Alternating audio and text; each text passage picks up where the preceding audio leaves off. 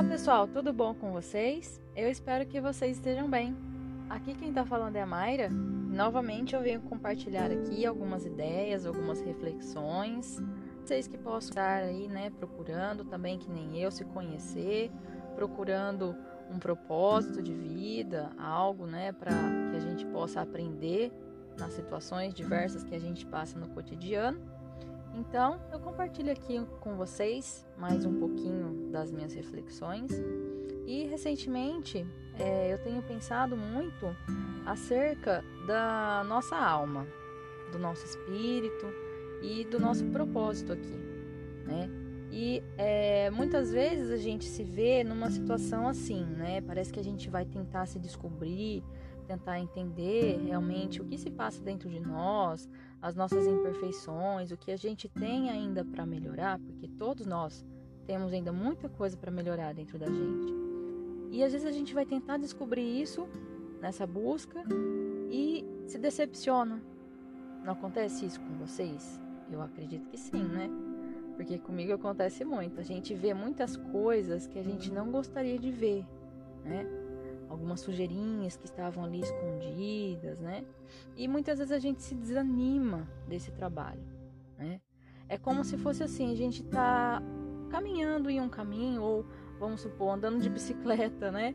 Por um caminho, por uma estrada assim, a gente está bem tranquilo e quando a gente encontra alguma pedra, algum obstáculo, a gente tropeça ou cai, né? E a gente já desanima porque caiu, já fala estragou meu dia, não é verdade? E só que a gente tem que olhar de uma forma diferente. Né? Muitas vezes a gente fica se lamentando, né? Porque caiu, por que, que acontece isso comigo? Só que a gente não tem que procurar os porquês, senão a gente vai ficar parado no mesmo lugar. Nós temos que buscar o propósito. O que, que nós temos que aprender com isso? Muitas vezes, quando a gente cai, a gente se machuca, realmente abre uma ferida. Quando a gente acha alguma coisa, algum percalço aí no meio do caminho, alguma coisa que acontece nas nossas vidas, faz a gente ver alguma coisa muito que estava muito escondida dentro da gente, que a gente não estava enxergando, vem isso à tona e forma uma ferida. Realmente é uma ferida bem dolorida mesmo, dói. E às vezes quando você até cai de bicicleta ou tropeça, cai no chão, fica aquele ralado cheio de coisas assim no asfalto, cheio de areia, essas coisas assim, é, é dói até para remover aquilo, né? E é exatamente assim que acontece com o nosso espírito, né? Mas você perceber que caiu e ver que está machucado, ver que está ferido, já é um começo, já é uma iniciativa muito corajosa daquelas pessoas que buscam se entender e buscam o autoconhecimento. De você, pelo menos, olhar e ver que você é, naquele momento, necessitado de um cuidado, necessitado de um auxílio, de alguma palavra, de algo que venha, né, para tentar fazer você reanimar e reerguer. E eu tenho uma boa notícia para vocês. Quem é o médico mais perfeito das almas desse planeta. Se vocês pensaram em Jesus, vocês acertaram. Meus irmãos, Jesus veio para os aflitos, para os doentes, para os necessitados, para os mendigos, para os que tinham feridas na época, como aqueles que eram portadores da doença de Hansen, da Hanseníase, tinha muito naquela época. Então eles é, expressavam feridas na pele, né, na, na, na, na parte do, cutânea, assim, né? Era bem feridas, assim. E Jesus veio para essas pessoas, para curar essas pessoas. Só que se vocês prestarem atenção nesses ensinamentos, a primeira parte dele é que as pessoas, elas enxergam as suas próprias condições. Elas se enxergam em condições de leprosos, de necessitados de cuidado, de necessitados de auxílio, Muitas vezes os, o, o, as pessoas na, nas parábolas, né, que iam buscar Jesus, eles, elas estavam paradas na beira de estradas, né, viam ele passando e iam até ele. E qual que é o propósito disso tudo que eu estou tentando falar para vocês?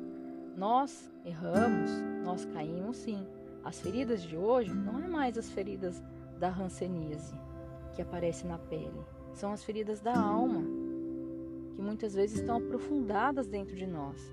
As feridas que todos nós temos ainda, o orgulho, a vaidade, o egoísmo, essa coisa de querer ser mais que o outro. Todos nós temos isso.